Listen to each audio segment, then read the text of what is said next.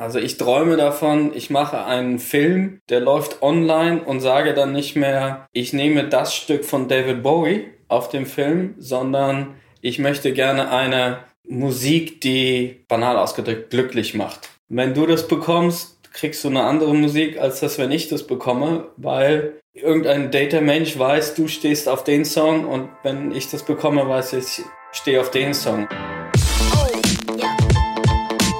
Das ist Björn Bremer, Kreativgeschäftsführer von Ogilvy in Deutschland und wir unterhalten uns darüber, wie Daten und Kreativität aus seiner Sicht zusammen funktionieren können. Ihr hört With Love and Data. Ein Podcast von Alex Jacobi.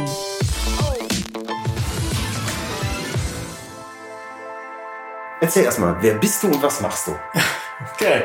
Also ich bin Björn Bremer, äh, ich bin Chief Creative Officer von Ogilvy, mhm. dem neu zusammengelegten Ogilvy. Wir hatten ja vorher quasi eine klassische Advertising-Agentur, Produktionsabteilung mit H&O und Ogilvy One, was für CRM, äh, Interactive ähm, etc. zuständig war und da sowieso alle Geflechte quasi alles gemacht haben, von Social Content über Video Production, hat man irgendwann beschlossen, in New York auch richtig, ähm, wir machen jetzt quasi aus drei, vier, fünf GmbHs eine. Ja.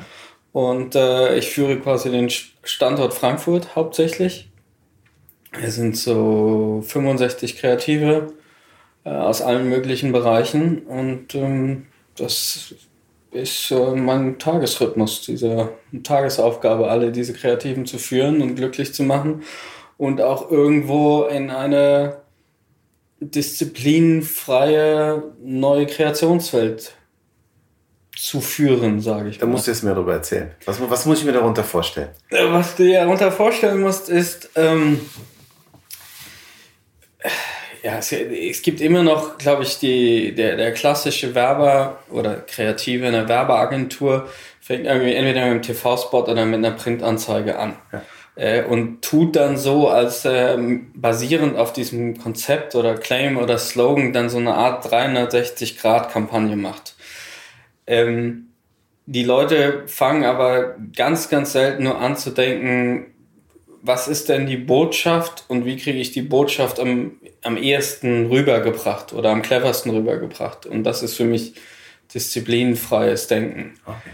Und da kann natürlich auch eine ganze Menge Data und Artificial Intelligence und äh, digital helfen, äh, wenn man versucht, das als Freund und Partner zu sehen und nicht als großer Angstgegner, der meinen Job wegrationiert oder rationalisiert. Ja, ja schön, hätte ich es nicht sagen können. Ja. ähm, äh, welche Rolle spielt denn sowas in deinem täglichen Leben? Äh, also jetzt in, in deinem beruflichen in meinem, Leben? Ja, ist mir klar. Äh, auf zwei Sachen relativ viel. Auf der einen Seite haben wir mit IBM, mit Siemens, äh, auch mit Munich Re, die sich viel mit Cybersecurity äh, unterhalten, dann äh, beschäftigen oder O2 ähm, und Telefonica über IoT und Machine-to-Machine Learning ständig Briefings und Aufgaben, die sich in diesem Bereich beschäftigen. Das ist der eine große Strang und der, der andere große Strang ist halt eben der Versuch auch Data, Artificial Intelligence über Personalisierung natürlich sehr viel im CRM-Bereich mhm. und im Loyalty-Bereich zu machen aber auch, ähm, ich glaube, in der Kreation selber. Ich bin morgen beim Arzt gesessen, habe Wired Magazin gelesen, da gab es einen ganz spannenden Artikel über einen Typ, der einen Roman geschrieben hat und der sich hier quasi über ein Artificial Intelligence Programm hat helfen lassen, seinen Roman besser zu schreiben. Ja also nicht nur im Sinne von Thesaurus, besuch mal hier, nimm mal hier ein Wort, sondern da, da gab es habe vergessen, wo irgend so eine schlaue Uni in Amerika hat quasi dieses Artificial-Ding befüllt und gesagt, ja, du brauchst ungefähr 40 Prozent weiblichen Dialog. Ja. So. Äh, und er, der normale männliche Schriftsteller hat irgendwie nur 19 Prozent äh, weiblichen Dialog. Und er hat sich jetzt irgendwie bemüht, möglichst viel weiblichen Dialog da reinzubekommen und hat sich da am Anfang erst gegen gewehrt und hat aber dann irgendwie mal positives Feedback von seinem Editor bekommen, so nach dem Motto, oh, das ist ja jetzt mal richtig gut, ohne dass der Editor wusste, dass Artificial Intelligence ihm geholfen hat. Ja, und ähm, ich glaube, wir sind zum ersten Mal in einem Moment in der Geschichte, wo bis jetzt hat uns, glaube ich, Technik geholfen und das Leben vereinfacht. Also Word hat einfacher gemacht, als auf einer Schreibmaschine das irgendwie zu revidieren und äh, nicht nochmal abtippen zu müssen.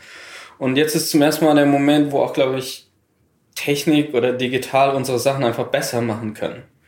Ähm, ne, du kommst ja aus dem Musikbereich mhm. und du hast ja auch, ne, ist ja auch kein großes Geheimnis, jeder reagiert auf Musik anders. Mhm. Also ich träume davon, ich mache einen Film, der läuft online und sage dann nicht mehr, ich nehme das Stück von David Bowie auf dem Film, sondern ich möchte gerne eine Musik, die banal ausgedrückt glücklich macht.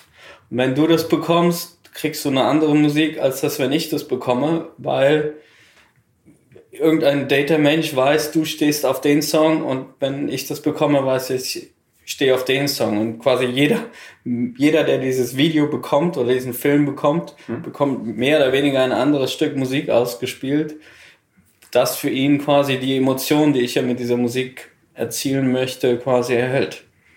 Das fände ich zum Beispiel ganz cool. Was würdest du denn sagen, wenn es das schon gibt? Dann wäre ich ziemlich beeindruckt. Ich habe genau das gebaut. Echt? Also ich habe gerade gedacht, sitzt der hier und macht mein Sales Pitch? Nee, nee, nee. Jetzt mal ohne Scheiß, jetzt Podcast hin oder her, auch gleich Cut. Ich ja. habe genau das gebaut. Ich habe, ich kann für 250.000 Musikstücke vorhersagen, welche Emotionen ein Mensch empfindet. Ja. Äh, ne, wir haben erst eine, wir haben eine, über die eigene Marfo die Datengeräte ja. hochgerechnet und wir haben uns ein Suchinterface für Musik gebaut, wo du die Emotionen eingibst, die du dir gern hättest und er spuckt die Musik raus nach der Emotion. Und ich träume davon, dass endlich mal jemand wie du kommt und sagt, Alex, ich habe hier so eine Kampagne und ich möchte hier bitte meine Musik emotional aussteuern. Ja. Aber dann bist du denn schon in der Lage, mit einem Data Analyst zu sagen, dass der, der das dann nachher bekommt, auf die Musik abfahren würde? Ähm, weißt du, was ich meine? Also ich weiß, was du meinst. Also das ist ein, das ist ein riesengroßes Thema. Ja, jein, nein. Also, okay. ähm, wir sind im Moment auf dem Level, wo wir sehr einfach und sehr genau sagen können, ob diese Musik bei diesem Menschen das hervorruft. Ähm, Targeting ist immer eine Frage der Trendschärfe. Yeah. Du kannst ganz grob targeten oder du kannst ganz fein targeten. Ähm, auf einer Ebene Targeting nach Geschlecht, Alter, Land können wir das jetzt schon. Ja. Äh, das heißt, und das machen wir auch tatsächlich. Äh, du, du brauchst für denselben emotionalen Inhalt, äh, sagen wir mal, für dieselbe Level an Emotionalität, zum Beispiel in Schweden, was völlig anderes als in Italien. Ja. Ne? Du brauchst wiederum in Südamerika wiederum was ganz anderes als in Asien. Mhm. Und das können wir. Und das tun wir auch schon aktiv. Also da, wir haben, haben wir auch Kunden, die wir genau in die Richtung hin beraten. Okay. Ähm, die Geschichte, von der du gerade geredet hast, die scheitert in der Regel daran, dass die SSPs und Advertiser und DMPs nicht in der Lage sind, die User so genau zu beschreiben. Hm. Also ich sag mal, im, im Sinne von was ich mir vorstellen könnte, ist eine Funktionalität im Sinne von dem, was vielleicht Cambridge Analytica in Böse gemacht haben, äh, nämlich, nämlich Big Five auf Facebook-Profile yeah. bauen. Äh, sowas ist sehr interessant. Das machen wir tatsächlich auch. Wir machen nur nicht Big Five auf Facebook-Profile, sondern wir machen Big Five auf Sprecherstimmen. Okay. Das heißt, wir können ein Big Five-Profil für eine Sprecherstimme vorhersagen. Mhm. Und wir sind genau, wir, im Moment hängt es an dem Punkt, ob wir technisch gesehen die Daten kriegen, die wir wollen und ob es gesellschaftlich erwünscht ist, dass wir sie kriegen. Gut, das ist ja nochmal eine ganz, also eine ganz andere Frage. Aber wir können es, ja. Ich zeig's also, dir gleich. Okay, weil, also ich finde, das ist, da komme ich manchmal persönlich immer an so, unabhängig von meinem Job, an so Grenzen, wo ich so denke, ich will nicht so gestalkt werden. Also das finde ich jetzt spooky. Was, was macht das Stalking für dich aus? Was macht eine Werbung zu Stalking? Ist das eine Frage von Qualität oder von Quantität? Also geht dir jemand einfach zehnmal am Tag auf die Eier, obwohl du schon längst gekauft hast? Oder meinst du, der weiß so genau, was ich will, ich kauf's jetzt? Also wenn mich einer zehnmal nervt, dann werde ich sowieso blind mhm. und äh, denke mir ja nachher nur, um Gottes Willen, wie kriege ich da wieder mein, meine IP bei denen raus? Oder, ne? Ähm, es geht mir eher darum, wobei ist es auch wieder äh, zweigeteilt. Bei Amazon finde ich es gut, wenn sie mir immer anbieten, oh, ne, das liest doch noch dieses und hör noch mal hier und so, das finde ich gut.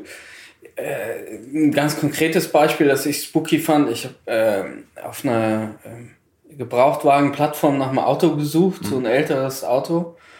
Und zwei Tage später habe ich dann von dieser Plattform genau die Banner bekommen, wo die Autos drin waren, die ich gesucht hatte Ja. und mir angeguckt hatte. Und dachte mir so ein bisschen so, jetzt verfolgt er mich aber schon ganz schön krass. Also ne, technisch nicht besonders anspruchsvoll, aber ich fand das so ein bisschen, War das eine Invasion in deine Privatsphäre?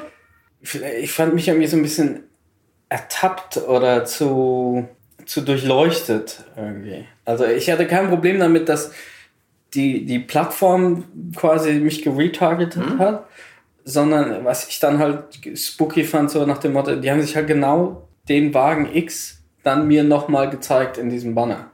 Und äh, zwei Wochen später habe ich dann nochmal ein E-Mail mit genau diesen vier Wagen X bekommen und dann dachte ich so, ja, okay, ähm, ich, ich weiß, dass ihr mich kennt jetzt, ähm, aber es hat eher zum, zum Es war zum keine Anraten- gute User Experience für dich. Irgendwie hast du die nicht gut in Erinnerung, die nee. Genau, also das, also ich würde eher den Kauf verhindert als den Kauf ge- gefördert. Ja, ich meine, da, da sind wir an einem Punkt, nur weil was geht, ist es ja nicht geil. Ja. Das ist ja, Das das ist ja vielleicht das größte Problem unserer ganzen Branche gerade. Ähm, jetzt du als jemand, der ja nun sich den ganzen Tag, auch gerade vielleicht in einer Rolle als CCO mit so grundlegenden Konzepten ja. beschäftigt, wie würde denn so eine Experience aussehen, dass die geil wäre?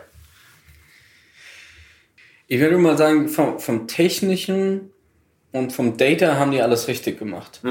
Aber sie haben halt, glaube ich, das vergessen, was, und da ist dann auch noch gut, dass es so Kreative gibt für mich oder auch andere, also nicht wie mich, mich, sondern wie, wie Ja, Kreative, äh, die das dann mit dem richtigen Charme vermitteln. Oder mit dem richtigen. Sind die nicht einfach in eine Bar gegangen, haben gesagt, komm Baby, geh mal zu mir? Also war es vielleicht der falsche Tonfall zur falschen Zeit? Ja, es war irgendwie, es war vielleicht was zu plump, wie viel zu, zu in your face, vielleicht nicht. Es war, Müssen wir nicht einfach Algorithmen ein bisschen Empathie beibringen? Oder vielleicht sie erstmal selber haben, bevor wir sie einem Algorithmus beibringen? Der ist natürlich immer nur so nett und so empathisch und so, so mitfühlend wie derjenige, der ihn gebaut hat. Oder gefüttert hat. ja, ähm, es hat, äh, es hat halt einfach so der kreative Anspruch ge- gefehlt. Also, ne, David Ogilvy ähm, hat vor 100.000 Jahren gefühlt gesagt, ne, you can't bore people into buying your product.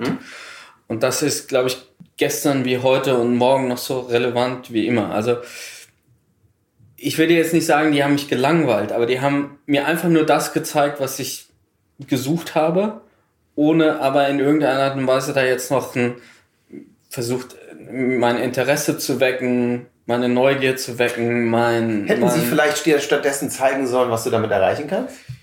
Weiß ich nicht. Ne? Also die hätten jetzt nicht einen Banner machen müssen, so nach dem Motto, wenn du dir den Wagen holst, kannst du irgendwie, fährst du vor die nächste Bar und die Mädels hüpfen rein. Ich glaube, das wäre auch ein bisschen einfach gewesen. Aber zumindest so ein bisschen... Und wenn es nur sowas gewesen wäre, so nach dem Motto, jetzt ne, zögere nicht und ne, hier ist doch da der Wagen, den du haben willst, den hast du jetzt schon viermal angeguckt, so nach dem Motto, jetzt... Aber jetzt hast du genau dieses Problem geschrieben, was ich auch habe. So, als ich, als wir angefangen haben, diesen ganzen Kram da für uns zu bauen, Ja. das war erstmal so ein internes Tool aus Schmerz. Ne? Ja. Ich meine, ich weiß nicht, jeder von uns kann, glaube ich, von Geschichten berichten, wo man eine geile Kreation und was Tolles gemacht hat und die Frau vom CMO findet die Musik scheiße und alles ist im Arsch. so, wie oft passiert das? Ja. So, und aus diesem unfassbaren Frust eingetretenen Wänden, zerstörten Baseballschlägern, frag mich nicht was, haben wir irgendwann überlegt, es muss doch irgendwie objektive Gründe geben äh, und irgendwie muss es doch mehr als nur mein Bauchgefühl sagt Nein geben. So, als erstes steht der, was ist Bauchgefühl? Bauchgefühl ist System One. Da habe ich angefangen, Sachen wie Daniel Kahnemann zu lesen und so. Ne? Und, wie man, und irgendwann haben wir gemerkt, okay, man kann ja einfach vielleicht auch Sachen objektiv beschreiben.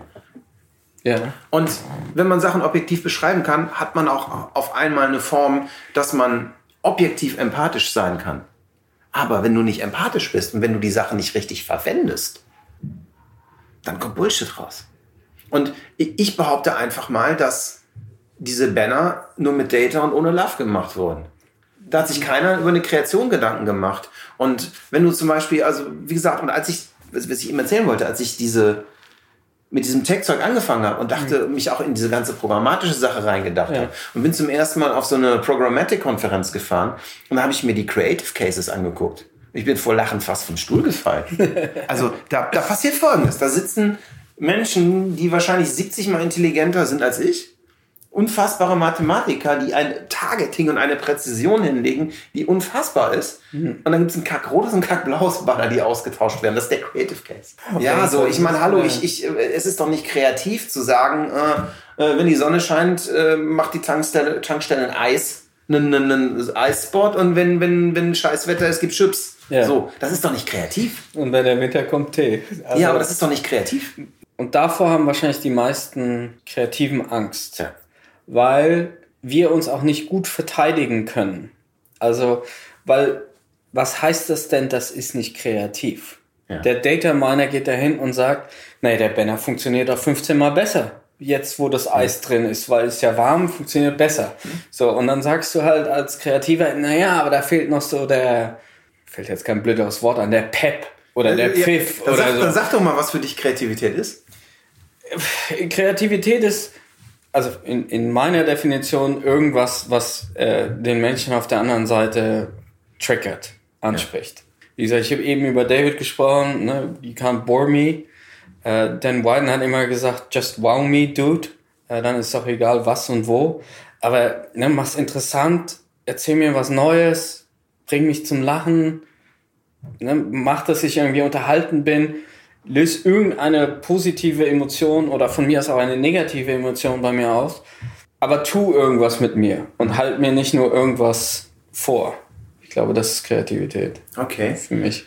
Jetzt, jetzt hast du ein super wichtiges Thema angesprochen, was, glaube ich, diese ganze Geschichte angeht, wenn wir anfangen, in so kreative, auch sehr künstlerische Bauchgefühlprozesse zu machen, nämlich dieses fummelt der mir da in meine künstlerische Hoheit, der Algorithmus? Oder es ist die Frage, wie, ja, wie, wie, wie, siehst du das? Kann, es, es gibt immer diese zwei Sachen, der schafft mich ab oder der bringt mich in neue Sphären. Ja, also ich bin definitiv in dem Camp, die sagt, also hatte ich ja anfangs gesagt, ne, dass Artificial Intelligence Kreative auch besser machen kann. Ja ich sag mal so, ich stell mir vor, Picasso hätte Artificial Intelligence gehabt. Ne? Dann hätte er gesagt, um Gottes Willen, so sieht ja keine Frau aus, Picasso, die du da malst. Mhm. Ne? Und hätte er sich quasi nicht dagegen gewehrt, wäre, also, und seine Frauen so gemalt, wie er sie gemalt hätte, wären wahrscheinlich stinklangweilige Bilder rausgekommen. Äh, nichtsdestotrotz hätte vielleicht nicht nur dieses Falschmann, hätte ihm irgendeinen Ratschlag zu, zur Farbgebung geben können, irgendeinen Ratschlag zu Größe des Bildes oder so, wo er sich auch gar nicht so richtig mit beschäftigt hat. Und ich glaube, wenn man, wie gesagt, wenn du ein Miteinander findest und dich da auch drauf einlässt, kann, kann da was Besseres bei rauskommen. Aber es fängt ja eigentlich schon damit an, dass viele Kreative am liebsten ja nie ihre Kreation jemand anderen zeigen würden. Also, ne, die, die kommen dann immer zur Abstimmung und wollen eigentlich gar nicht zeigen, und ne, was, was sie da gemacht haben, weil der andere könnte es ja irgendwie kritisieren oder kritisch hinterfragen und so. Und, und jetzt kommt auch noch ein nicht humanes Wesen und kritisiert dich auch noch. Und darauf müssen sich, glaube ich, die meisten Kreativen noch irgendwie einlassen. Mhm. Also, und dieses, äh, du hast ja bestimmt auch diese Paul Arden Bücher da gelesen. It's not how good you wanna be, sondern how good you. Also, ah, sie ist schon auf der Liste. This Think Different und so. Und da ist auch ein Riesenartikel, äh, oder nicht ein Riesenartikel, ein Riesenchapter über Don't hide your ideas. Ne? Ja. Und uh, ask for a slap in the face. Also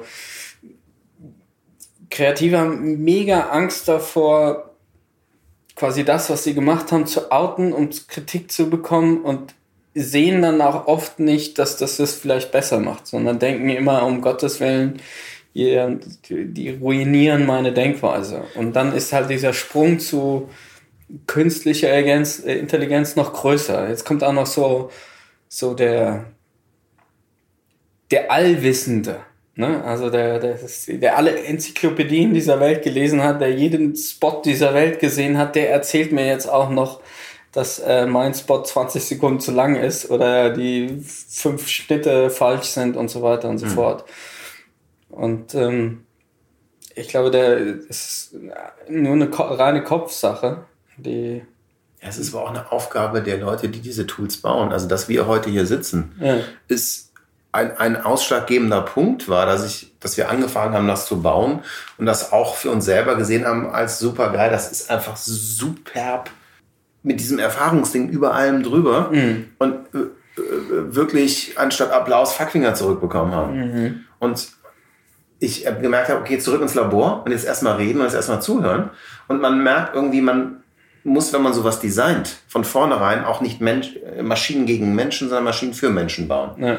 Und, und, und die zweite Aufgabe, die, die ist noch viel größer. Also die, das erlebe ich in meiner Firma, wo wir auch wirklich intern solche Prozesse machen und uns selber bewusst abschaffen, ist das, glaube ich, auch eine ganz kulturelle Frage. Wahrscheinlich auch für dich als CCO eine irre Aufgabe.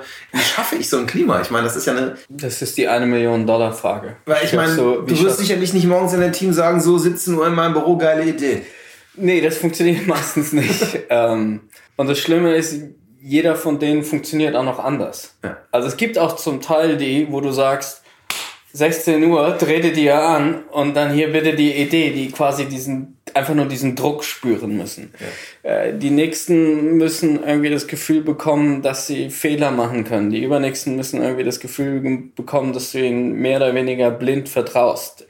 Der nächsten musst du sagen, du kannst es doch eigentlich besser wieder Selbstvertrauen gehen. Äh, Also es ist, ist, ist das Schwierigste, ist glaube ich fast die schwierigste Aufgabe für einen CCO oder Kreativdirektor, allen das Gefühl zu geben, sie dürfen hier erstmal frei denken und so denken, wie sie wollen und dann zum Ergebnis zu kommen. Im Prinzip auch eine Form von Empathie. Ja, klar. Also, ähm, äh, ich meine, es gibt zwar genug äh, CD, die Horror-CDs alle, die haben, haben wir alle in unserer Karriere erlebt. Ähm, ich war auch bei dem einen oder anderen, wo du einfach nur mit zitternden Händen und deinem Blatt Papier zu deinem CD gegangen bist und gehofft hast, dass er dir nicht den Kopf abreißt. Aber die besseren CDs sind halt schon gefühlt irgendwie nette Jungs oder nette Mädels halt eben. Es ist immer die Frage, ob sie dein Bestes wollen. Und, und ob sie, also was Gutes bekommen, ist ja auch immer vielleicht eine Frage von was Gutes vorleben und was Gutes geben. Also wenn ich, was ich immer wieder merke, was ein ganz interessanter, wichtiger Aspekt ist, wie man Menschen auch die Angst davon nehmen kann, weil die Angst ist erstmal falsch. Das ist erstmal nichts, um ein CD abzuschaffen. Sondern es gibt Dinge, die kann ein CD nicht so gut wie ein Algorithmus. Und ich glaube, die erste ganz wichtige Geschichte ist ihm zu sagen, du, das ist okay so. Und gerade du bist trotzdem wert, nicht nur trotzdem wertvoll, sondern du warst noch nie wertvoll wegen dem, was der Algorithmus macht, sondern du warst schon immer wertvoll wegen dem, was er nicht macht. Und er hilft dir nur weiter. Und ich glaube, es ist ein ganz großer Lernschritt, dahin zu kommen, zu sagen, ich incentiviere vielleicht auch den Diskurs mit der schlechten Idee, anstatt immer nur die gute Idee. Also wenn, wenn, wenn, immer nur die Belohnung für die gute Idee kommt und nie die Belohnung auch dafür kommt, sich zu trauen, zu hinter, also es muss möglich sein, sich zu hinterfragen, ohne dass eine Gefahr entsteht. Und es muss doch auch sogar möglich sein, mal eine richtig scheiß Idee zu haben. Ohne, weil wenn du, wenn du dich nie zu einer crazy scheiß Idee traust, kannst du dich auch nie zu einer richtig bolden Idee trauen. nee. Oder nicht? Wahrscheinlich nicht. Ja. Ich glaube, es gibt keinen Kreativen, der noch nicht ähm, eine Scheiße Idee produziert hat. Ähm, äh, vor gar nicht allzu langer Zeit war ich mal im Vorstellungsgespräch und äh, das Einzige, was sie interessiert haben, war, erzähl uns mal über deine fünf Failure- Failure-Kampagnen. Und normalerweise gehst du ja immer dann so als Kreativer in dein Buch und erzählst, hier große, voll goldener Löwe hier, schwarzer Löwe hier, Nagel da, bla bla bla. Und die so, hey, interessiert uns alles nicht, erzähl uns jetzt mal. Und dann auch nicht so die typischen, ja, Alibi, ne? Ich bin, äh, ich bin immer überpünktlich oder so. Ne? Also, Ja, ja, ja. Sie wollten schon so richtig, äh, dass man einmal die Hose runterlässt und so die ganze, die ganze, Sch- alles, wofür du dich so richtig schämst und eigentlich ganz tief in deine Ecke ge- irgendwie getan hast. Aber es, es tut, ist irgendwie auch befreiend, darüber mal zu reden oder so. Ähm, aber ich glaube, die Sachen waren auch zum Teil so schlecht, da hätte auch kein Algorithmus und keine künstliche Intelligenz mehr was äh, dran helfen können. Ja, die Frage ist ja auch immer, an welchem Aspekt setzt man den ein und an welchem nicht. Also ich glaube, bis wir so weit sind, dass ein Algorithmus einen wirklich geilen Claim generiert, sind wir weit weg. Aber dass ein Algorithmus vielleicht einen Claim einschätzt, im Gegensatz zu anderen Claims, das ist, das ist viel eher denkbar. Ja, ich glaube, ähm, unter uns, das würde uns zum Teil auch ganz schön helfen. Klar. Also wir haben ja, wir als Werber, sage ich mal, oder Kommunikationsfreaks, den Kampf gegen die Unternehmensberater verloren, weil die immer sagen, ich weiß. Basierend darauf weiß ich, dass das und das passiert. Und, und wir Werber sagen ja immer, oh, ich glaube. Ne? Also ich glaube, dieser Claim ist besser als dieser Claim, weil der hat einfach mehr bla bla bla, blub blub blub. Und dann sitzen da fünf Leute und denken, ah, könnte sein, dass der CD das Richtige glauben könnte, aber auch nicht sein. Ne? Und äh, wenn du halt irgendwie hingehen kannst und sagen kannst, äh, es ist ja quasi Marktforschung in Perfektion. Das ist nicht nur der Claim, weil wir den irgendwie lustig finden mhm. oder gut finden, sondern äh, wir wissen basierend auf Daten, dass das äh, das Richtige auslöst, das Richtige kommuniziert. Ich weiß nicht, ob äh, künstliche Intelligenz schon so weit ist, um festzustellen, ob der Geschmack getroffen wird der Menschheit oder ob der jetzt besonders, weil ich glaube, dann wären zu viele Kompromissdaten. Ich, ich glaube, man kann einen Schritt zurückgehen, weil du, du hast gerade so eins meiner absoluten Lieblingsthemen angesprochen, nämlich Marfo. Wir sind groß geworden mit Animatics. Hm. Wir sind zusammen in einer Bildproduktion einem der größten Animatic-Bastler ja. europaweit. Machen unter anderem, keine Ahnung, zum Beispiel Nivea. Allein, glaube ich, ein Drittel der weltweiten Nivea ja. Glaube ich, garantiert auch schon mal für euch gearbeitet, in, in, in einem oder anderen Kontext. Ja. So, und was ich da immer wieder erlebe, ist, dass die MAFO so eine unglaubliche Mauer und Schießscharte und Drohung und Trenner zwischen Kreation, Agentur und Brand ist. Ja. Und es ist immer wieder so, dass, glaube ich, gerade, also aus, ich kann es aus Sicht einer Brand völlig verstehen, wofür das da ist. Und mhm. das sind, oft ist es ja tatsächlich sogar so, dass die Brands unsere Kunden sind und uns bei den Agenturen ins Spiel bringen. Und andersrum. Und trotzdem merke ich immer wieder, weil im Herzen von meiner Denke bin ich ein Kreativer und kein ja. Brandmanager, wie, wie groß die Angst davor ist und wie sehr das sozusagen als Element zur Verifikation einer Scheißidee, zum Rauskriegen, was man sowieso schon hören wollte, oder aber um äh, eine Idee, auf die man keinen Bock hat, Platz zu machen, verwendet wird. Und wenn man, meine, meine Grundidee und eine meiner Motivationen zum Beispiel unseren Research-Ding zu machen ist, eigentlich müsste man die Power back an die Kreativen geben. Wie geil wäre das, wenn du als Kreativer Marfo für dich im stillen Kämmerlein verwenden kannst und nicht als Beweis vor einem Kunden, dass du recht hast, sondern als immer wieder kleinen Inspirationsfaktor für dich, wo du sagst, ich check das mal aus ich baue mir meine kleine Fokusgruppe. Ich, ich, ich empfinde das so, äh, oh scheiße, der Spot läuft im Frauentauschumfeld, mal gucken, wie die das finden. Mhm. Weil ich, ich zumindest für mich muss immer feststellen, wie weit ich äh, Werbehipsterchen doch manchmal weg bin von dem, wo, wo dann doch die Leute sind, äh, für die wir kommunizieren. Das meine ich überhaupt nicht abfällig, sondern einfach nur, dass es andere Welten sind. Und dass dieser Blickwinkel in diese andere Welt über irgendetwas, was Marfo ist, einem unglaublich weiterhelfen kann. Ja, also da bist du ja wahrscheinlich auch nicht alleine als Werbehipster. Ne? Also, die, wobei ist ja auch vollkommen okay. Ich, wir predigen unseren Kreativen, ne? wenn du die Idee nicht magst, wie zum Teufel denkst du dann, dass irgendjemand anders sie mag? Also mhm. ist schon mal ganz gut, wenn es damit anfängt, dass du die Idee magst. Ja. Ähm, dann ist die Wahrscheinlichkeit größer, dass vielleicht auch. Du meinst, Versus ist doch für einen blöden Markt, ich muss sie gar nicht mögen. Genau, äh, ne, ist doch für was weiß ich. Scheiße. Völlig egal, ne? Aber ne, ich habe mit denen sowieso nichts am Hut. Irgendeine, was weiß ich, Business-to-Business-Kampagne für die Börse. Ne? Ja. Mit diesen Finanzern will ich auch gar nichts am Hut haben. Ne? Deshalb ist es doch super, wenn mir die Idee nicht passt, äh, gefällt. Ne? Ist zwar doof, dass ich jetzt vier Monate lang die produzieren muss und jeden Tag in die Agentur gehen muss und irgendwie daran arbeiten muss. Ich finde es total doof, aber für die wird es gut sein. Ähm, ich finde ja schon, dass wenn man irgendwas macht, dass man das selber auch gut finden sollte, mhm. weil dann, wie gesagt, dann ist die Chance größer. Ich glaube, auch da wieder ist so, ne, so diese Angst, wenn ich mir jetzt so eine, ich gucke jetzt selber mal, ob die Leute die Idee gefällt oder nicht. Also nach dem, oh Gott, dann gefällt die nicht, dann muss ich ja schon wieder von vorne anfangen.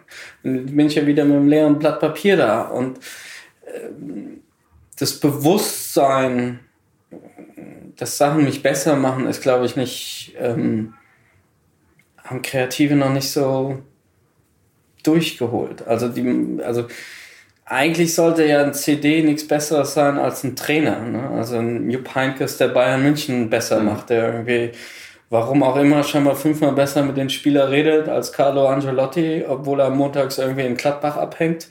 Aber irgendwie findet er den Draht zu denen und deshalb spielen die jetzt wieder besser. Und ja. genauso ist es als CD. Ne? Der eine findet den Draht zu seinen Kreativen und der andere nicht. Und gibt ihnen halt den Raum und der eine sagt halt, ja, okay, nutz doch mal Daten, äh, nutz Algorithmen, um deine Ideen besser zu machen. Und die anderen stemmen, die stellen sich als Gruppe dagegen. Ja.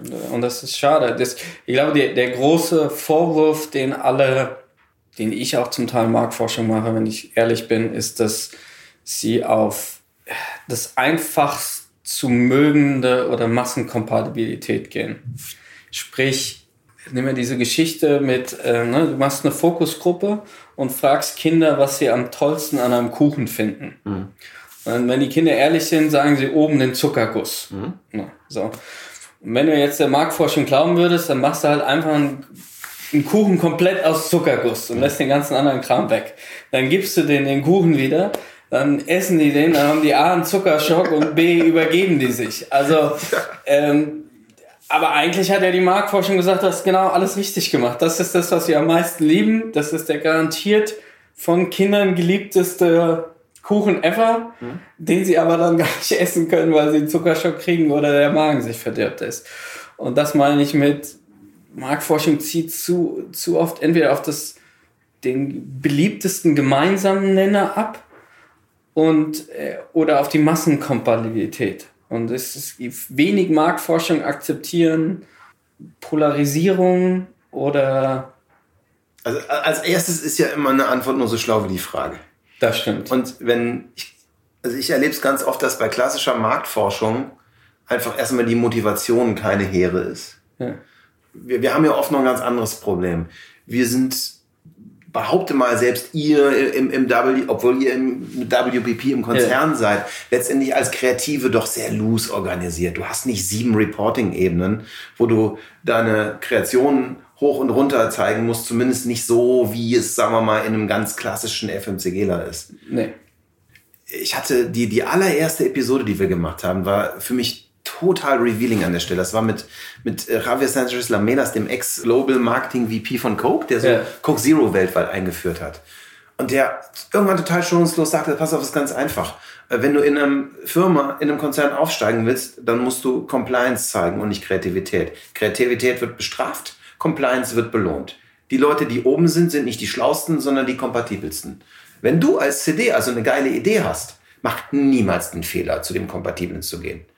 Wenn du einen Kompatiblen präsentierst, zeig ihm eine kompatible Idee. Und wenn du eine geile Idee hast, dann such dir den einen, der sie versteht und mach niemals den Fehler, einem äh, nicht kreativen Menschen eine kreative Idee zu zeigen. Ja, wenn es so einfach wäre, ist gut. Ich, ja, ich glaube, es ist so einfach. Man muss es nur, es ist nur, es ist in der Theorie, es ist einfach in der Praxis nicht durchzuziehen. ja, es ist halt, na, wann, ganz ehrlich, ich weiß noch nicht mal, wann das letzte Mal jemand präsentiert hat, der Ja sagen kann. Weißt du, was er gesagt hat als Ex- Cokeman? Er sagte, Alex is very simple. Creativity may be a derailer for promotion. So einfach ist das. Und genau, du hast keinen, der Ja sagen kann. Ja. So, sondern was kommt? Ja, mal schauen, was die Marfo sagt. Und wenn die Ja sagt, sage ich auch Ja. Weil wenn ich Ja gesagt habe und es scheiße bin, habe ich mir ja meinen Stuhl los. Genau. Und ich erst wenn die Marktforschung sagt, das ist gut, traue ich mich damit auch zu meinem Chef zu gehen.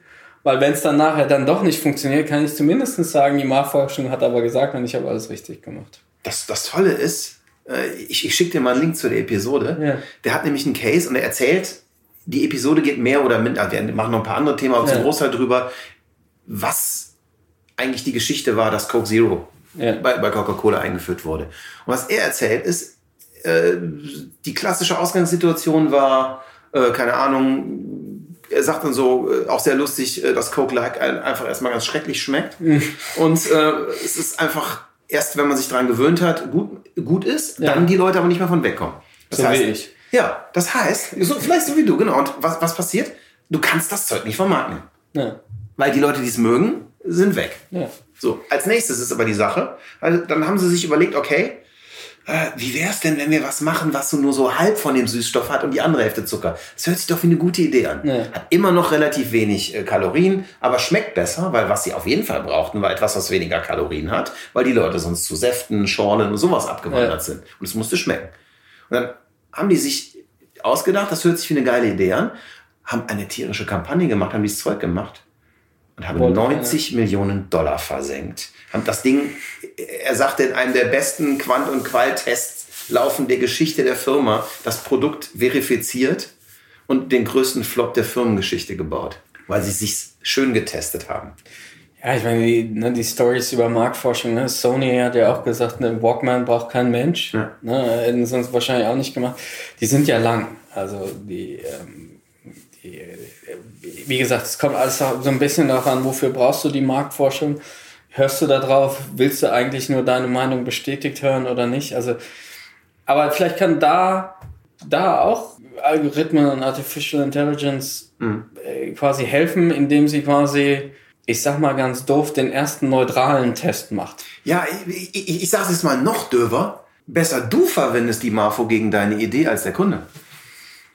Das, ja. Ja, ich meine Ja. das total ernst. Also stell dir mal vor, du hast, du hättest so eine Möglichkeit, ein Tool, wo du sagst, okay, ich kann immer mir wieder was testen Mhm. und ich gleiche das immer wieder ab. Ich muss ja nicht drauf hören. Also ich kann mich ja sehr bewusst dagegen entscheiden, Ja. wenn, ich, wenn, wenn, wenn, wenn ich gut damit umgehe. Aber in, wir leben eben ja nun mal nicht in der idealen Welt, wo einfach die perfekte Idee nur durchkommt und alle anderen Faktoren wie äh, Policy und Strategie spielen keine Rolle, sondern in, irgendwie leben wir ja nicht in so einem luftleeren Raum, auch wenn es schön wäre. Ich meine, wenn wir da rein wollen, müssen wir die Branche verlassen und Künstler werden. Sag ich jetzt mal ganz Ja. böse, sondern wir haben uns ja schon irgendwie auch bewusst dafür entschieden, dass wir so in dieser Mixrolle leben. So, und wenn wir das einmal akzeptiert haben, dann glaube ich, dass solche Tools auf Seiten der Kreation viel mehr, viel hilfreicher sind, weil dann am Ende vielleicht etwas rauskommt. Weil wenn, wenn, wenn etwas rauskommt, wo sowohl du als Kreativer sagst, das finde ich geil, und du das auch testen kannst, dass die Leute, an die sich das wendet, auch geil finden oder dass das, wie du es empfindest, auch ist und du damit zum Kunden gehst, dann steigt deine Chance, das durch eine Marfo zu hauen, aber um, um, um, um, um, um, um Zehnerpotenzen. Ja, ähm, ich meine, keine Frage, es wäre toll. Und dann gibt es natürlich immer die Diskussion, ne, so Testmaterial, weißt du ja selber, stellst Animatics her, mal eben kurz so mein Skript als Animatic irgendwie zu testen, ist ja jetzt nicht so ganz so einfach.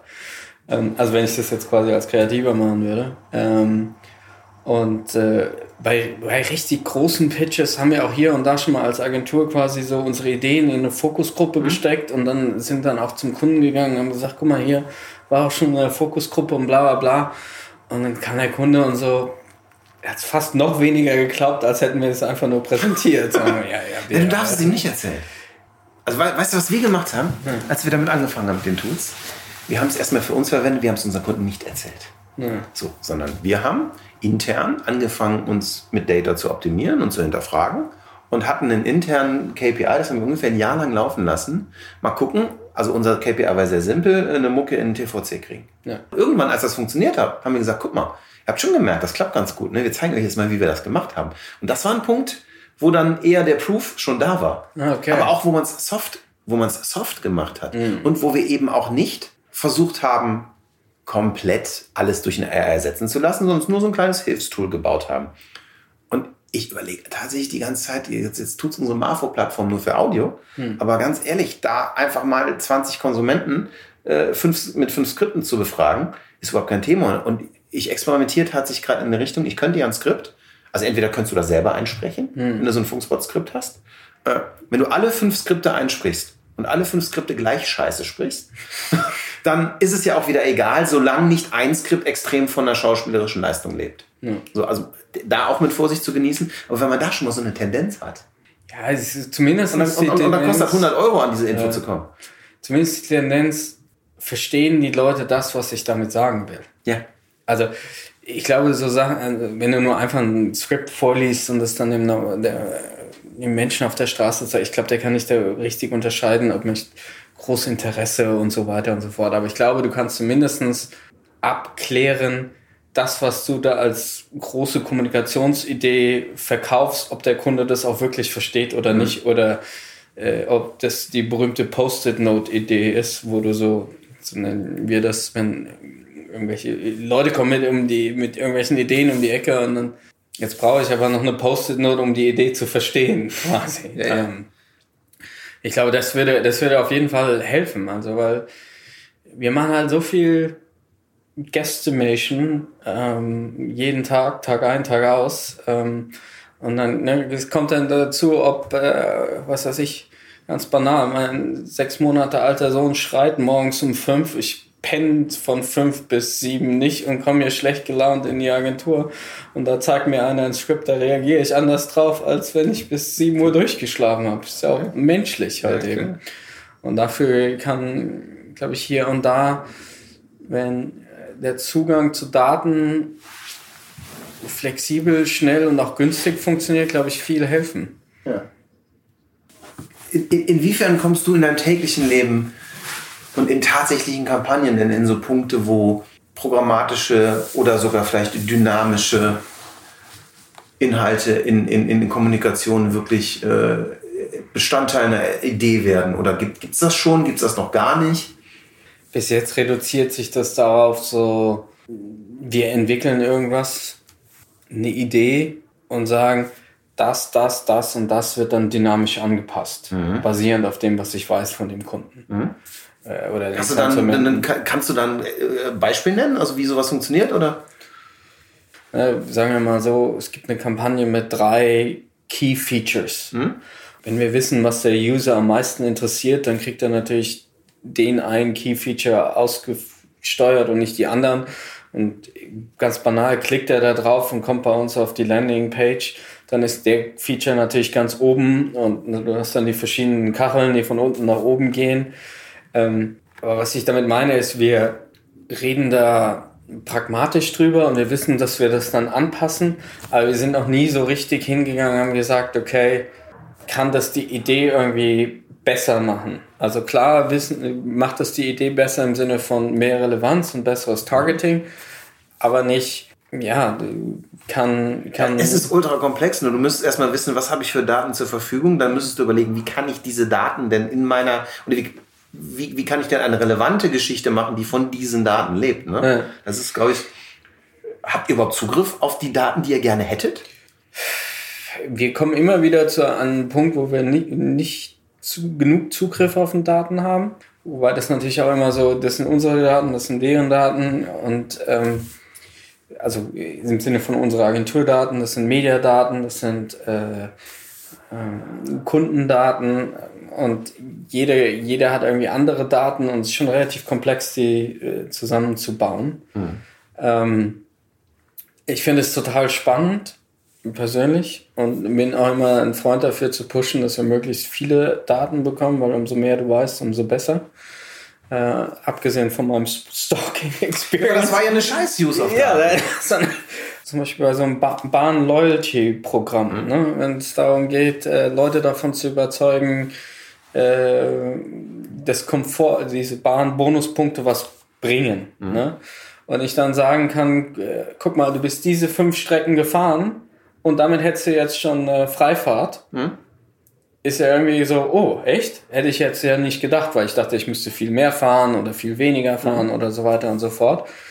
Ähm, anstatt nur den irgendeinen Banner zu schicken, so, ne, fahr fleißig, sammel fleißig, dann kriegst du auch irgendwann mal eine, eine Freifahrt. Also, Aber wie schmal ist der Grad zwischen, ich weiß, wo du letzten Sommer lang gefahren bist, den du in deinem Autocase hattest? Weil ich, ich, ich mache mal eine Hypothese. Ja. Ich glaube das bei deiner Autokampagne, wir nennen jetzt keinen Namen, ich glaube, ich weiß, wer es war. Gibt jetzt nicht so viele. Ich glaube, ich kenne sie auch. Ja. Ähm, gute Jungs, die, die machen CRO, da kippst du von den Latschen. Ja. Die machen auch Kreationen, wo du als Kreativer denkst, da, da musst du stiften gehen, aber wenn mhm. du die Conversion Rate siehst, denkst du, alter Schwede. Mhm. In, in, insofern äh, hat das vielleicht sicherlich erstmal Sinn, weil es ist dieses schreckliche, wer halt hat recht. Ja. ja. Und, und trotzdem werden solche Kampagnen nicht von kreativen Kommunikatoren gemacht, sondern von ich sag's mal, von Conversion Rate Optimierern. Ja. Und, und, und der Fehler an der Kampagne war einfach nur, dass da kein Mensch äh, mit deinem Mindset sich mal überlegt hat, was sagt das eigentlich über meine Firma aus, wenn ich jemandem zu jeder Zeit alles zeige, was ich über ihn weiß, mhm. anstatt sehr subtil sich Gedanken zu machen. Ich bin jetzt kein Konzepter, mir fehlt dann jetzt manchmal so ein bisschen die Idee, wie das hätte geiler sein können. Meine Spezialität ist, die, die Emotionalität und Daten zusammenzukriegen. Das, mhm. ist, das ist das, wo ich mich wohlfühle. Ich habe nicht so irre geile Ideen für Claims. Aber dafür gibt's dich ja. ähm, und wenn man aber mit deinem Mindset an so ein Problem rangehen würde, dann würde, dann kommt man ja vielleicht zu dem hin, auf was du gerade mit dem Bahn-Loyalty-Programm meinst, wenn man sagt, ich weiß, wo jemand lang gefahren ist, ich kann ihm seinen persönlichen Benefit vorrechnen und, und ihn viel relevanter und persönlicher erreichen und kann vielleicht auch nur dem würde vielleicht auch nur dem sofort den Kauf dieser Karte empfehlen, dem ich auch einen echten Return geben kann. Ja. Also bin vielleicht sogar offener und ehrlicher zu meinem Kunden. Ja, also äh, Offen und Ehrlichkeit hilft ja auch. Mhm. Ähm, und du, du, machst ihm ja auch nichts vor. Also du hältst ihm ja auch keine Karotte vor, sondern du sagst, hier, ne, hättest du haben können, warum machst du es nicht? Ne? Und, ähm, also ich glaube, dass ganz viel von digitalem N2M-Marketing auch mit, mit einer empathischen Verantwortung zu tun hat, die den meisten Leute nicht gerecht werden. Wenn du Data Miner auf ein Targeting setzt, die werden aus ihrer Sicht einfach erstmal tun, was möglich ist, weil es einfach ihr Job Klar, ist. Das ist ihr Job. Ich hatte eben eine sehr schöne Diskussion, bevor ich bei dir war. Ja. Ich war vor dir bei Christoph Baron. Er war 28 Jahre lang der Geschäftsführer von Mindshare. Ah, okay. Ja, ich glaube, ich im selben Haus hier. Ja, ja. Gehört auch äh, zu unserem Konzern. Gehört auch zu eurem Konzern. Sollte ich kennen. Solltest du. Ach, ist ja, ne? Ist, ja. Und äh, ist so eigentlich eine, eine Koryphäe der Mediabranche. Mhm. Und erzählt dir so die Geschichte, wie er selber, äh, also wie er sozusagen, wie sie Anfang der 90er, als das Privatfernsehen kam, mehr oder minder aus dem Nichts dieses Fernsehsystem geschaffen haben. Ja. Und, und, und, und, und, und der votete eben dafür, dass er sagt, er findet das alles toll mit digital, aber nur weil ich targeten kann, werde ich nicht relevanter. Sondern möglicherweise ist es gar nicht so falsch, auch mal ein bisschen broader zu werden ich meine, guck dir PNG an, ne? Mhm. Die, die ganze Zeit predigen, ne? Das ist alles guck los mit dem Online, ne? Wenn du Pampers verkaufen willst, machst du einfach eine TV-Kampagne. Das ist immer noch das beste Medium. Mhm. Ja, also, und Fernsehen wird auch früher oder später sein, sein Comeback haben. Ähm, das Radio gibt's auch noch. Ähm, äh, in irgendeiner Weise gibt's auch noch Zeitungen. Ähm, und Broad Awareness ist immer noch ich meine, let's face it, ne? Also selbst ein super duper deutscher Viral gucken irgendwie vier Millionen Leute. Ne? Vier Millionen Leute mit einer normalen TV-Kampagne, da, da lachen die, lacht eine Mediaagentur ein FMCG-Product drüber. Mhm. Ne? Und wir gehen aber hin und sagen, wow, 150.000 Klicks. Come on, 150.000 Klicks ist eine Schaltung bei in der Sportschau, mhm. noch nicht mal. Ähm, das sind halt auch so Proportionen und gehypt und so irgendwie so ein bisschen ja so auseinandergedriftet, glaube ich. Ja. Und, und äh, ich ne, auch ne, bei den ganzen Kreativ Awards, ne, dann diese, diese ganzen Einreichungen und dann hat irgendein Banner wieder das quasi das ganze Internet äh, zum Stillstand gebracht, weil er so erfolgreich ist und die mussten ein neues Facebook bauen, weil ja eben alle irgendwie, nein, come on, ne, let's face it. Ich meine, diese Cases Leute haben von Kreativen geschrieben, ne? I know, ne? True Flies in Advertising, ne? Also, ja. wissen wir alle. Ähm, Aber ein ganz anderes Thema. Ja. Audio. Ja. Amazon Alexa. Ja. One, uh, User-Generated Radio, Google Home, uh, Apple HomePod. Diese, diese, also sagen wir mal, Voice-Only-Kommunikation. Ja. Was, was, was bedeutet das für dich in deinem Job? Also zunächst mal bin ich extrem neidisch auf meine Kollegen aus Miami von David, die diese, kennst du ja wahrscheinlich, diese Burger King Nummer ja. gemacht hat, die ja. Google Home angetrieben hat. Ja. Ich finde mega super. Ähm, und ich könnte mir jeden Tag in den Hintern treten, dass wir nicht auf die Idee gekommen sind. Okay. Ähm, ansonsten. Was fandst du an der Kampagne so super? Ich fand es einfach clever, das Verbinden von TV zu irgendwie einem neuen Medium. Hm? Ähm, und daraus dann aber auch nicht nur bei den 1000, wo es passiert ist, oder 100.000, sondern den ganzen PR-Value, den sie darum gemacht haben. Mhm. Das war ja dann bei CNBC und New York Times hat drüber mhm. geschrieben und so weiter und so fort. Dann auch den Battle, den sich mit Google geliefert haben. Also wir haben, glaube ich, vier oder fünfmal die, die Stimmlage des Sprechers geändert, damit Google Home immer wieder anspringt und ähm, haben sich dann auch richtig geprügelt, fast Burger King und Google. Das war schon irgendwie beeindruckend. Ich fand das mein, mein initialer Eindruck als Werber war tatsächlich, ja, alter, geil. Und je länger ich darüber nachdenke, je mehr habe ich das Gefühl, ohne jetzt eure Kollegen in Miami dissen zu wollen, dass es eine große Respektlosigkeit dem Konsumenten gegenüber war. Weil, ähm, wenn ich wirklich, ich, ich, rede jetzt nicht davon, also ein super Kuh, hm. Um ehrlich zu sein, wir haben alle tierisch, natürlich haben ihn ja. alle wie bescheuert gefeiert, hm. weil es einfach eine irre, ich meine, allein mit, allein was, wo du gesagt hast, was ihr an Earned Media damit ja. erreicht habt, mit einer einzigen Ausstrahlung, also der, uh, großartig aus der Sicht. Ja. Und trotzdem ist es für mich kein Case, der einen sinnvollen Use Case von einem Voice Assistant hat, sondern es ist ein Hack sondern ein sinnvoller Use über ein Voice Assistant wäre für mich in der Sekunde, wo das Voice-Medium in sich selbst so verwendet wird, dass es funktioniert und nicht sozusagen lustig angetriggert wird. Das war, ich sag's mal böse, das war ein Gimmick. Aber das war kein wirklich ernsthafter Use Case zu dem Benefit des Konsumenten. Nee, das war auch sicherlich nicht. Ähm und nach denen suche ich. Nach dem suchst du? Was wir nicht tun werden, ist, dass wir zu Hause einen, einen äh, Alexa oder scheißegal was stehen haben und das sagt irgendwie einen personalisierten Werbespot ausspielen. Oh Alex, hast du schon mal die neuen Chips probiert? So, dann denkst du, dann schmeißt das Ding an die Wand. Ja, ähm, ich glaube, wir haben ja so, so ein Digital Experience Team hier. Ich glaube, in, im Voice-Bereich ist mehr zu holen mit cleveren, innovativen Ideen für Unternehmen anstatt Kommunikation. Beispiel. Stell dir vor, du bist ein äh, Telekommunikationsunternehmen. Mhm. Ne? Und äh, du gibst alten Leuten eine Alexa im Paket mit äh, Internetanschluss und so. Mhm.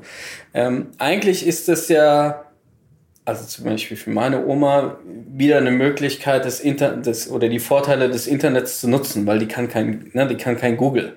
Aber die wäre in der Lage zu sagen, hey Google Home, hey Alexa, wo ist denn der nächste Friseur? Hm. Und dann sagt er ABCD und dann sagst du ja, ruf bei dem Friseur an.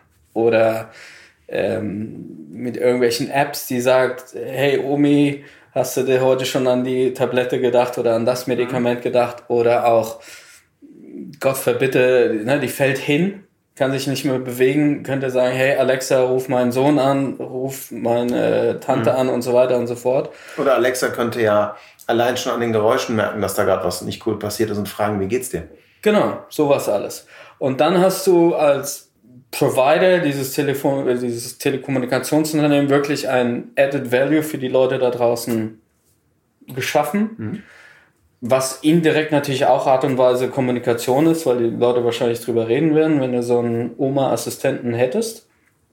Ähm, aber es ist halt keine direkte Werbung, so wie du gerade gesagt hast. Äh, hey Björn, ess mal die Chips heute Abend. Dann würdest du das Ding nehmen und. Weil, weil die Frage, die ich mir stelle, inwiefern findet bei solchen Geräten oder bei solchen Medien überhaupt noch klassische Werbung statt?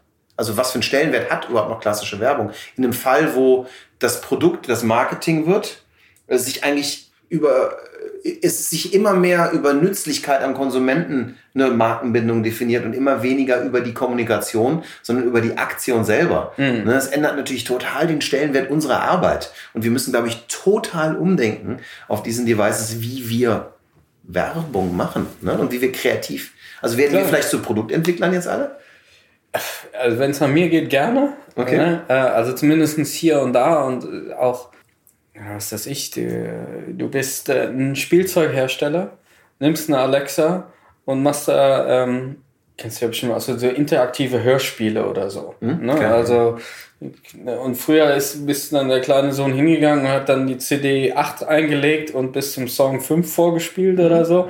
Aber ne, Alexa kann ich ja fragen, hey Alex, sollen wir jetzt in die Höhle reingehen oder warten wir auf ja. Schorsch oder ähm, ne, was machen wir jetzt? So, und da kann man, glaube ich, so ne, Interaktiv, Interaktivität schaffen und so. Aber das ist halt mehr dann, wie du schon sagst, im Bereich der Produktentwicklung. Aber das wiederum wäre doch eigentlich sogar ein schöner Branding-Prozess. Ich meine, wenn ich es schaffe, eine tolle Geschichte zu erzählen hm. und um jetzt mal mit Bullshit-Bingo zu kommen, ein Brand-Engagement von vielen Stunden erzeuge, weil mich immer wieder diese Geschichte fesselt und die Geschichte selbst mit den Werten meiner Marke in Verbindung steht, ohne dass ich die Marke in der Geschichte nennen muss, Mhm. aber es irgendwie dem Konsumenten schon klar ist, dass das von der Marke kommt, dann ist das auch vielleicht eine tolle Sache. Das ist, das, das ist ein ganz toller Use Case für sowas. Ja, ich habe auch nicht gedacht. Also klar. Ja, ich, ich bin auf der Suche und jetzt hat das ist tatsächlich eine spannende Idee, ja? Ja, also wie gesagt, ich glaube, ich finde ja auch unser, unser Job war nie spannender, als er gerade ist. Okay. Weil du so viele Möglichkeiten hast, auch günstig zu produzieren, sei es günstig Filme zu produzieren, kannst eine Produktentwicklung mit rein, kannst digital machen, irgendwie, irgendwie kannst du alles machen.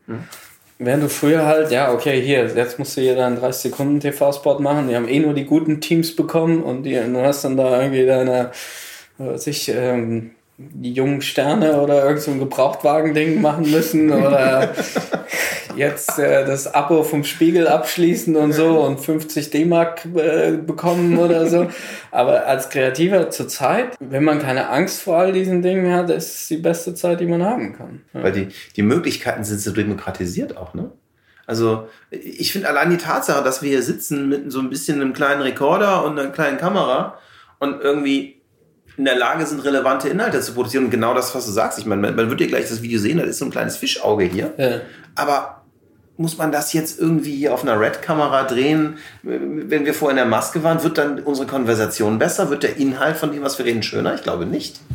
Ich hätte wahrscheinlich mehr über meinen dicken Bauch hinweg und meinen leicht angekrauten Bart hinweg. Also- ja, Grau. ja, gut. Reden wir nicht drüber. Wir werden alle. Wir werden alle älter und ähm, Ich weiß nicht, äh, verfolgst du auch diese Sachen so Tesla versus Daimler und so? Da gibt's ja auch immer Leute, die, es gibt die einen Leute, die sagen, weißt du was, mach mal ganz ruhig.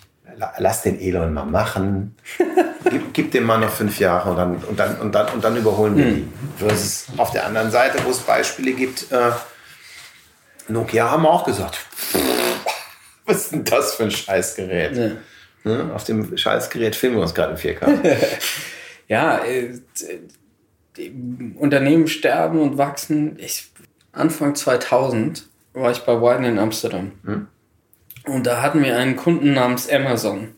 Und der war immer so kurz davor, rauszufliegen von uns, weil die irgendwie kein Geld hatten und die wollten immer nur ah, ja, die ganzen Bücher da auf den Anzeigen, und so typisch Wine and Kenny, die Art und Weise, äh, keine gute Werbung, kein 4 Millionen. Do not qualify as a client. You do not qualify for a client. Und ne, jetzt keine, keine 15 Jahre später ist es irgendwie so die, die reichste Marke der Welt. Ähm, und äh, damals war das so, oh Gott, die werden sich nie durchsetzen. Ne? Also die werden es auch nicht überleben oder so. Und, äh, aber ich, und Nokia ist ja ähnlich. Aber der Nokia CEO hat was ganz Spektakuläres am Ende gesagt, ähm, an der Abschiedspressekonferenz, als sie von Microsoft übernommen worden sind. Äh, wir haben nichts falsch gemacht, aber wir haben trotzdem verloren. Ja. Ähm, du kannst halt auch echt relativ schnell so auf dem ab- absteigenden Ast landen. Ja, das ist aber, aber ich glaube, das ist genau der Punkt, aus dem wir immer alle, gerade wir jetzt lernen können, zu sagen, eben äh, nicht blind alles Neue geil machen und nur weil digital ist es geil und äh, nur weil ich jetzt äh, programmatische, videodynamische Ads habe, sind alle TVCs scheiße. Nein. Ja. Aber sind sie in Gefahr? Hell yeah. Also ich, ich, ich weiß nicht, ich, die meisten Leute, mit denen ich rede, sind der Meinung, dass das Bullshit ist und dass TV bleiben wird. Ich glaube tatsächlich, dass gerade eine Generation dran wächst, die äh, sozusagen End-zu-M-Kommunikation und auch Consumption of Content so gewöhnt ist, dass sie überhaupt völlig unempfänglich sein wird für Broadcast. Ich kann kein lineares Fernsehen mehr gucken. Es geht nicht. Und das liegt nicht nur daran, dass ich keine Werbung sehen will, weil ich den ganzen Tag Werbung mache. Die Werbespots sind das, worauf ich mich manchmal am meisten freue. Äh, gut, das ist dann natürlich eher privatberufliches Interesse, aber nicht in Netflix mir aussuchen zu können, worauf ich gerade Bock habe, sondern davon abhängig zu sein, dass auf irgendeinem so Sender was läuft, auf das ich Lust habe, ist es für mich eine völlig unvorstellbare Sache. Und jetzt bin ich vielleicht ein, ein, ein, ein Hipsterchen, der, der da irgendwie einen auf Data macht. Aber ich sag dir, mein Sohn, der ist, ach, der wird, der, der sieht das nicht ein, dass da was nicht läuft, was er nicht sehen will.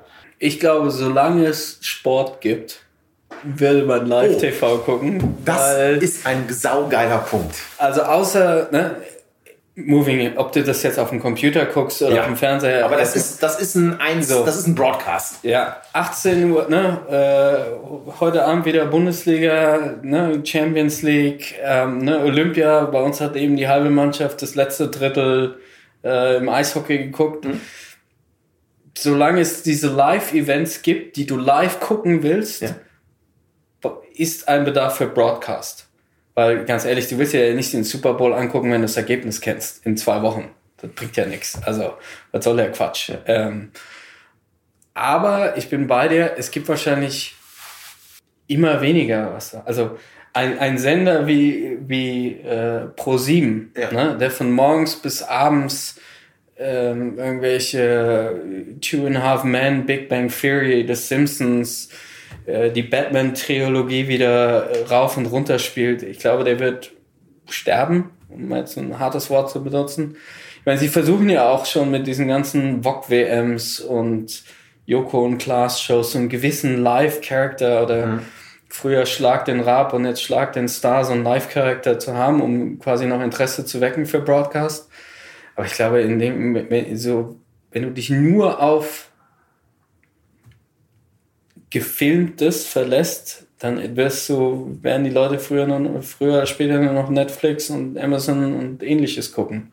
Und auch zu Recht, weil du willst ja das gucken, worauf du jetzt Bock hast und nicht, ähm, Super spannender Aspekt. Habe ich so, um ehrlich zu sein, noch nie gesehen, weil ich einfach so gar nichts mit Sport am Hut habe. Aber das ist völlig wahr. Also, also ist eigentlich deine These, Broadcast wird nicht aussterben, aber muss sich auf das konzentrieren, was es unique macht, nämlich den Moment. ja. Und dann ist aber, wie du sagst, dann ist ein YouTube oder Facebook Live Video auch Broadcast. wie gesagt, nicht nur Sport, also du wahrscheinlich werden Nachrichten irgendeinen Broadcast-Charakter noch haben. Oder Ja, aber, zumindest aber, aber ganz die, gerade Nachrichten, die, die Scheißdinger laufen ja nie, wenn ich sie gucken will. Ja, aber jetzt bin ich nicht der mega politisch Interessierte, aber die Hochrechnung der Bundestagswahl um 18 Uhr, die gucke ich mir schon an. Ja. Aber wo brauche ich dafür einen Fernsehsender oder mache ich das auf einer Internetseite? Warum zur Hölle gucke ich denn nicht? Warum, warum, ich sage jetzt mal ganz blöd, habe ich nicht auf einer Website ein Skript, dass ich direkt auf den SQL-Server von dem Infra, frag mich nicht, wie das heißt, äh, äh, sozusagen drauf zugreift und ich in Echtzeit in einer schönen äh, Kurve. App sehe, wie die Kurven hoch und runter gehen. Also das wäre für mich eine Form von Echtzeit, die viel geiler wäre, als irgendjemand mit einer Kamera gefilmt, der eine PowerPoint zeigt, die vor fünf Minuten gemacht wurde. Also an der Stelle Ja. finde ich, ist, ist, ist Echtzeit über, äh, hat Broadcast überhaupt gar keinen Echtzeitvorteil mehr. Bei so einer amerikanischen Präsidentschaftswahl, wenn da so ein Staat nach dem anderen reinkommt und sagt, dem Electoral Vote, wo da jetzt dazukommt. Okay, so. Entschuldigung, vielleicht habe ich gerade auch einen Denkfehler, weil das, was ich gerade gesagt habe, war auch eine Form von Broadcast. Broadcast heißt ja nur eine Aussendung vieler Empfänger. Genau. Und äh, klar, ob das dann das banalste Beispiel Sport 1 hat ja als Webseite DSF als Fernsehsender übernommen. Ne? Und jetzt gibt es halt beides. Ähm, ob, das, ob ich das, den Broadcast, das Wahlergebnis dann nachher auf einer Webseite oder auf der ARD sehe, ist, ist jetzt erstmal sekundär. Die Frage war ja eher, wird Broadcast aussterben oder nicht? Ähm, und ich glaube, für gewisse Sachen brauchen wir einfach noch Broadcast, oder? Was ist das? Trinken wir jetzt ein Bier? Jetzt trinken wir ein Bier. Gut. Jetzt trinken wir ein Bier. Das war With Love and Data mit Björn Bremer, Kreativgeschäftsführer von Ogilvy in Deutschland. Wenn euch die Episode so gut gefallen hat wie uns, geht zu iTunes, bewertet uns mit 5 Sternen und hinterlasst einen Kommentar. Ich freue mich von euch zu hören.